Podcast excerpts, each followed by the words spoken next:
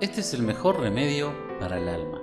Uno de los grandes dilemas de la humanidad a través de los siglos es aquel de encontrar la felicidad. Una tarea harto difícil si concebimos que de hecho no conseguimos ponernos de acuerdo en qué es la felicidad.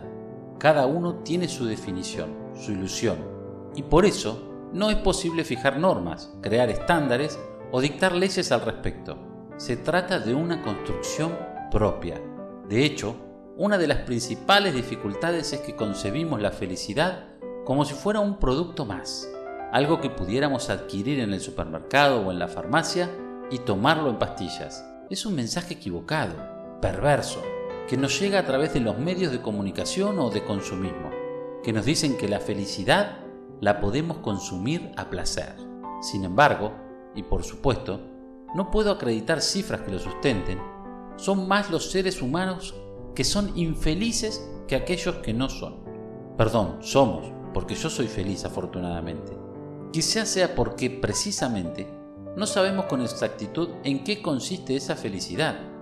Dinero, salud, prosperidad, sexo, relaciones, trabajo o la suma de todas las anteriores. Lo cierto es que la felicidad, que en teoría es un tema común y corriente, algo que nos compete a todos los seres humanos, en realidad es una rareza, casi como un privilegio reservado para unos pocos. Hablamos de la felicidad. Los académicos de diversas áreas del conocimiento teorizan sobre la felicidad. Los escritores se inspiran y se apoyan en la felicidad. Pero la verdad es que no somos felices. Es irónico que la Organización de las Naciones Unidas, ONU, estableció el Día de la Felicidad que se celebra el 20 de marzo de cada año. Con honestidad, debo decir que no tenía idea de esa fecha y jamás la he celebrado, aunque me considero inmensamente feliz. Y por si no lo sabías, hay un pequeño país que mide el grado de bienestar de sus habitantes no por el PBI, sino por el grado de felicidad. Se trata de Bután, un minúsculo país perdido en la inmensidad del Himalaya, entre China y la India. Está muy alto, en una de las montañas más elevadas del planeta y en un ambiente natural privilegiado, con una encantadora biodiversidad a la que sus habitantes, menos de un millón de habitantes, reverencian porque la conciben como un legado de sus antepasados. Lejos del mundanal ruido, podría ser una buena definición de este país en el que la familia real, conformada por el soberano Shigme Keshar Wanchuk, su esposa Shetsum Pema y el heredero Shigme Namjel Wanchuk, de tres años, han llevado por un camino distinto al del resto de los seres humanos, al menos de quienes vivimos en el mundo occidental. Ese es Bután, el país de la felicidad. Aunque según los términos a los que estamos acostumbrados, Bután es un país subdesarrollado, en el que abunda la pobreza y hay un rezago de modernidad, sus habitantes son realmente felices. Las tradiciones ancestrales se mantienen incolumes, hay un profundo respeto por la espiritualidad budista y la conservación de la naturaleza es una obsesión, la misión de cada uno de sus habitantes. Si lo que deseas es un lugar para un verdadero retiro espiritual o profunda conexión con la naturaleza, con el planeta, Bután es sin duda el primer destino que deberías considerar. Aunque hay latentes amenazas que se manifiestan de diversas formas, se inculca el modelo que fomenta la felicidad y hace caso omiso del consumismo, y se lucha porque las viejas costumbres no cambien nunca. Pero ¿por qué te traigo a colación este ejemplo? Para que comprendas que no existe una felicidad, un modelo de felicidad, sino que se trata, como lo mencioné antes, de una construcción personal ¿Eso qué quiere decir?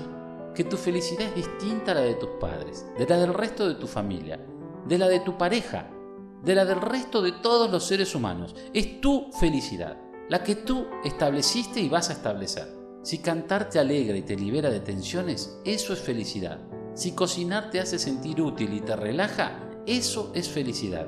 Si ser voluntario en una comuna de bajos recursos te hace sentir plena, pleno, eso es felicidad. Si cuidar tus nietos te reconforta y te rejuvenece el espíritu, eso es felicidad. Si amas jugar al golf con tus amigos el fin de semana, eso es felicidad. ¿Entiendes lo que quiero decir? Según Steven Pinker, reconocido sociólogo experimental, filósofo y escritor canadiense, la felicidad tiene dos caras, una experiencial o emocional y una cara evaluativa o cognitiva.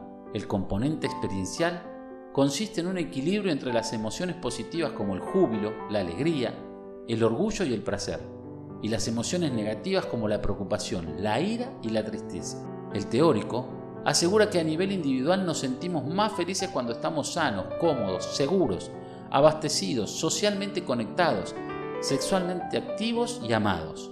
Y cierra con una idea contundente. Vivimos en el mejor de los mundos posibles. Sin embargo, reitero, la gran mayoría de los seres humanos no sabe qué es la felicidad, no la experimenta, no la disfruta. Mientras, el neurocientífico argentino Facundo Manes, adepto a la definición de felicidad de Pinker, asegura que las relaciones sociales son determinantes para la felicidad, tanto como ser generoso y solidario. La comunidad se construye con la idea de alcanzar una meta irrenunciable, el bienestar general, que suele ser directamente proporcional a la felicidad de cada cual. En similar sentido, la psicóloga española María Rosa Fáez expresa que el entorno es decisivo. Necesitamos zonas verdes, vínculos vecinales, implicación en nuestros barrios y más tiempo de ocio. Todo ello rebajaría los índices de estrés a los que nos vemos sometidos y que menoscaban nuestra felicidad. En otras palabras, la felicidad es individual, pero está determinada por lo colectivo. En algo en lo que coinciden los académicos es en que el individualismo del mundo moderno, incentivado por la tecnología que se ha convertido en un factor de aislamiento, es el principal obstáculo para poder ser felices. En vez de socializar, nos alejamos.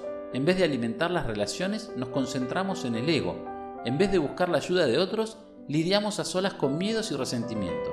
A mi juicio, el problema con la bendita felicidad es que la hemos querido traer a un plano consciente, terrenal, al que no pertenece, cuando en realidad la tenemos al alcance de la mano cada día de muchas formas diversas. Nos sucede, como por ejemplo, con el amor. Lo buscamos fuera de nosotros, en otras personas o en objetos, cuando en realidad está dentro nuestro. ¿Acaso no es felicidad abrazar a tu pequeño hijo? ¿O recibir la bendición de tus padres? ¿O tomarte un café y compartir un bizcocho con un amigo entrañable? ¿O ver cómo tus hijos cumplen sus sueños y alcanzan sus objetivos? ¿O simplemente comprobar que la vida cada día te da una nueva oportunidad. O sentarte a la mesa y poder disfrutar de una deliciosa comida. ¿Acaso eso no es felicidad?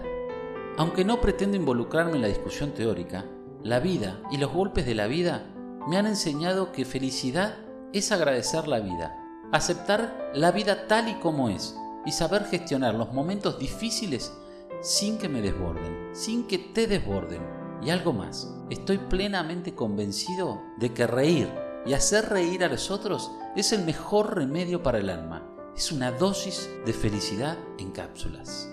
Soy Pablo Ballarino y te deseo lo mejor siempre. No dejes de visitar www.pabloballarino.com. Gracias.